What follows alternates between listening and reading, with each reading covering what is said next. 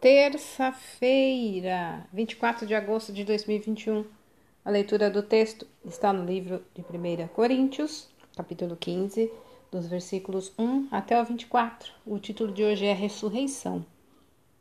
Por volta do ano 55, havia na comunidade cristã de Corinto algumas pessoas afirmando que não existia ressurreição física.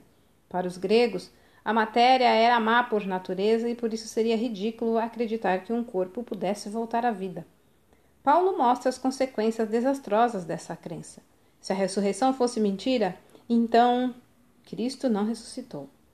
Falar dele seria inútil. A fé nele seria vã. Todos os pregadores e testemunhas da ressurreição não passavam de mentirosos. Era impossível ser reconciliado com Deus. Todos os cristãos já falecidos estavam mortos para sempre. Resultaria disso que os cristãos seriam as pessoas mais infelizes e iludidas do mundo. Talvez você nunca tenha refletido sobre isso, mas a ressurreição é essencial na fé cristã. Ela é a vitória triunfante e gloriosa de Jesus sobre a morte.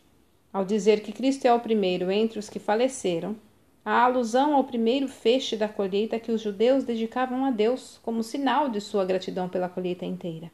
Assim, a vitória, na verdade, não é só dele, mas de todos os que creem nele. Jesus conversava com Marta e Maria sobre a morte de Lázaro.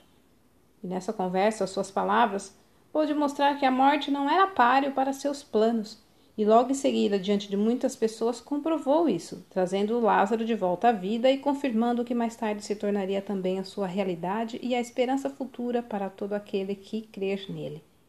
A ressurreição é importante porque comprova que Deus aceitou o sacrifício de Jesus em nosso favor. Ela prova que Cristo é maior que a morte.